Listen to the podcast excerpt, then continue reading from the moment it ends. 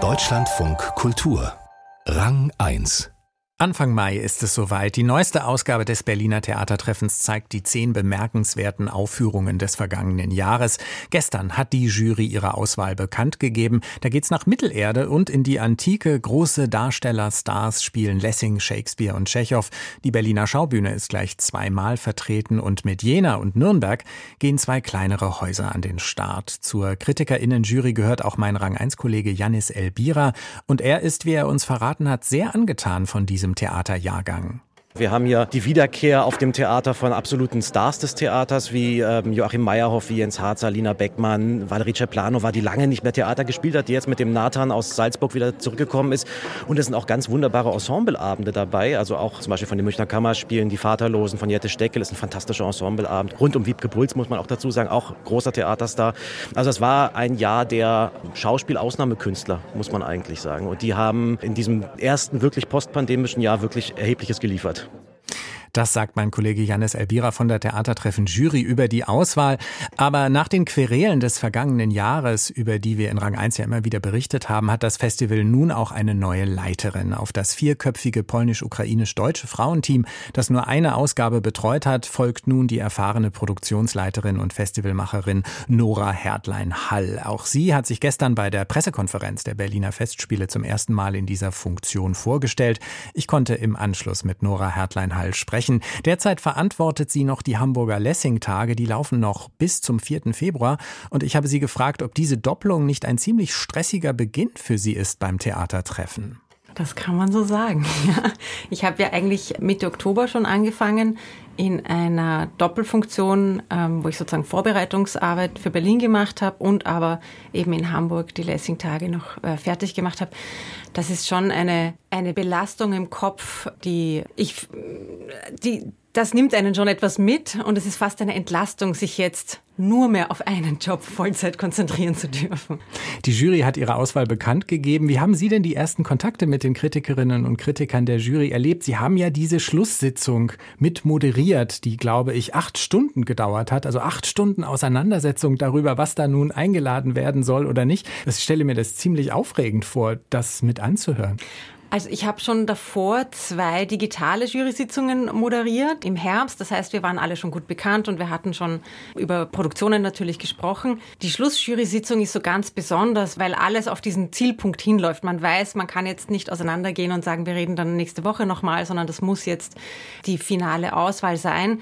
Ich finde es persönlich eigentlich einen Genuss, so vielen klugen, theatererfahrenen Köpfen beim Debattieren zuzuschauen, weil es gibt natürlich für alles verschiedene Positionen, die haben alle einen unterschiedlichen Geschmack, die wollen verschiedene Positionen in dieser Auswahl sehen und dieses Ringen, das ja auf allen Seiten immer mit guten Argumenten passiert, ist also fand ich eigentlich sehr anregend, muss ich sagen.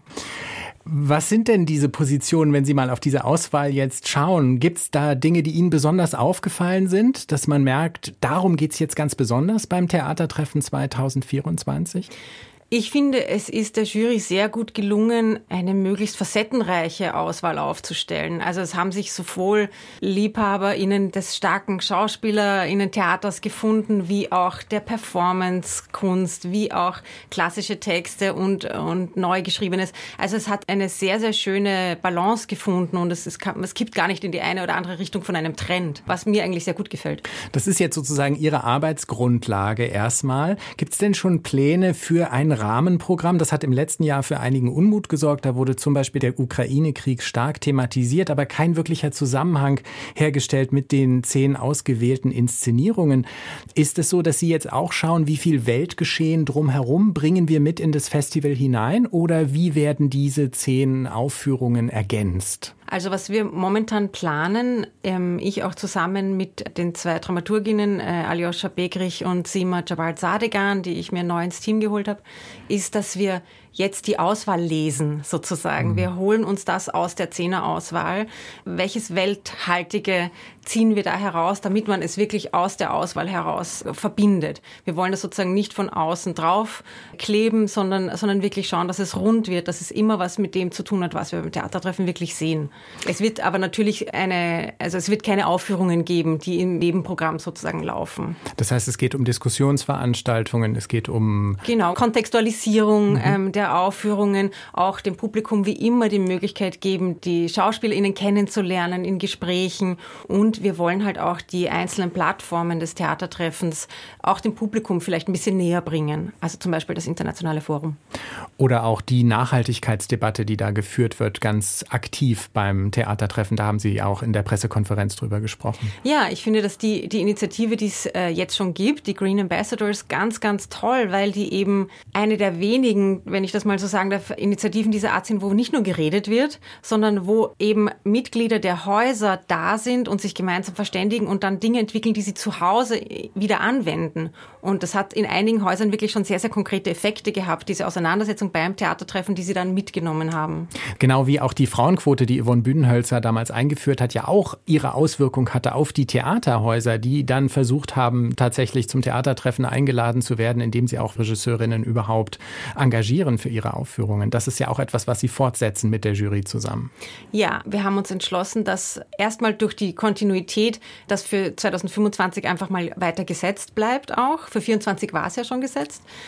Und wir möchten uns aber schon auch damit auseinandersetzen, was diese Quote bewirkt hat und was da die Effekte waren, um daran auch äh, weiter zu diskutieren für die Zukunft. Wie geht es überhaupt weiter? Matthias Pees, seit letztem Jahr neuer Intendant der Berliner Festspiele, hatte angekündigt, viele Innovationen einzuführen, das Theatertreffen internationaler zu machen. Einen Schwerpunkt mit Osteuropa sollte es da geben. Vielleicht sogar auf die KritikerInnen-Jury zu verzichten. Das scheint nach der lauten Kritik, die es damals dann darauf gegeben hat, erstmal ziemlich komplett vom Tisch, wie es aussieht. Aber muss sich das Festival jetzt nicht in irgendeiner Form weiterentwickeln? Wie schauen Sie auf das Theatertreffen? Ich glaube, dass das Festival auf jeden Fall sich weiterentwickeln muss. Man kann ja nicht alles machen wie vor 60 Jahren, obwohl ich eine große Liebe und einen großen Respekt zu solchen Institutionen habe. Aber jetzt für mich persönlich und für meine Arbeit müssen wir jetzt das Theatertreffen erstmal gut machen. Und dann mit der Erfahrung, es gut gemacht zu haben, gucken wir dann, okay, und wo sind jetzt die Schrauben, wo wollen wir drehen? Das ist jetzt für das Theatertreffen 2024 noch nicht so im Vordergrund für mich. Ich muss diese Erfahrung auch erstmal machen. Das heißt, die Konzentration liegt wirklich darauf, diese zehn Aufführungen zu präsentieren und mit einem Begleitprogramm zu umgeben. Das ist für Sie das Theatertreffen, diese zehn Inszenierungen. Ja, aber man darf nicht vergessen, diese wirklich auch schon institutionalisierten weiteren Programmplattformen Plattformen und Säulen, die das Theatertreffen ja sozusagen von der Bühne runterholen und in die Community, in die, einerseits in die Szene, sozusagen die Theaterbranche bringen, aber eben auch Möglichkeiten für Studierende beim Open Campus zum Beispiel oder das Internationale Forum. Das gerade finde ich reizvoll, dass es ja eine schon etablierte Auswahlpalette gibt an Dingen, wo sozusagen die Außenwelt teilnehmen kann an dieser Elite-Veranstaltung. Worauf freuen Sie sich jetzt besonders? Erstmal darauf, dass die Arbeit losgeht oder schon tatsächlich auf einzelne Aufführungen des Festivals? Also ich persönlich habe natürlich auch Lieblinge in der Auswahl, aber die werde ich Ihnen jetzt sicher nicht sagen. Schade eigentlich. Nein, was mich, was mich ganz besonders freut, kann man ja sagen, ist natürlich auch, dass diese Auswahl geografisch so schön verteilt ist im deutschsprachigen Raum und dass zum Beispiel eben kleinere Städte wie Nürnberg und Jena dabei sind. Das ist schon wichtig und und, richtig, dass das beim Theatertreffen stattfindet. Aber es macht einfach auch total Spaß, jetzt endlich zu wissen, wovon wir reden. Man, man, arbeitet ja so lange im Konjunktiv. Jetzt wissen wir, was auf uns zukommt. Und wir krempeln uns jetzt richtig die Ärmel hoch und sagen, okay, das ist die Setzung. Wo packen wir was hin? Wann wird was gespielt? Was kann man darum herum bauen? Welcher Raum ist dann frei? Das sind so spannende dramaturgisch-produktionstechnische Vorgänge, die jetzt losgehen sagt Nora Hertlein-Hall. Wir bedanken uns, wünschen alles Gute für den Neustart und sind gespannt, was wir im Mai beim Theatertreffen erleben werden. Das Gespräch haben wir vor der Sendung aufgezeichnet.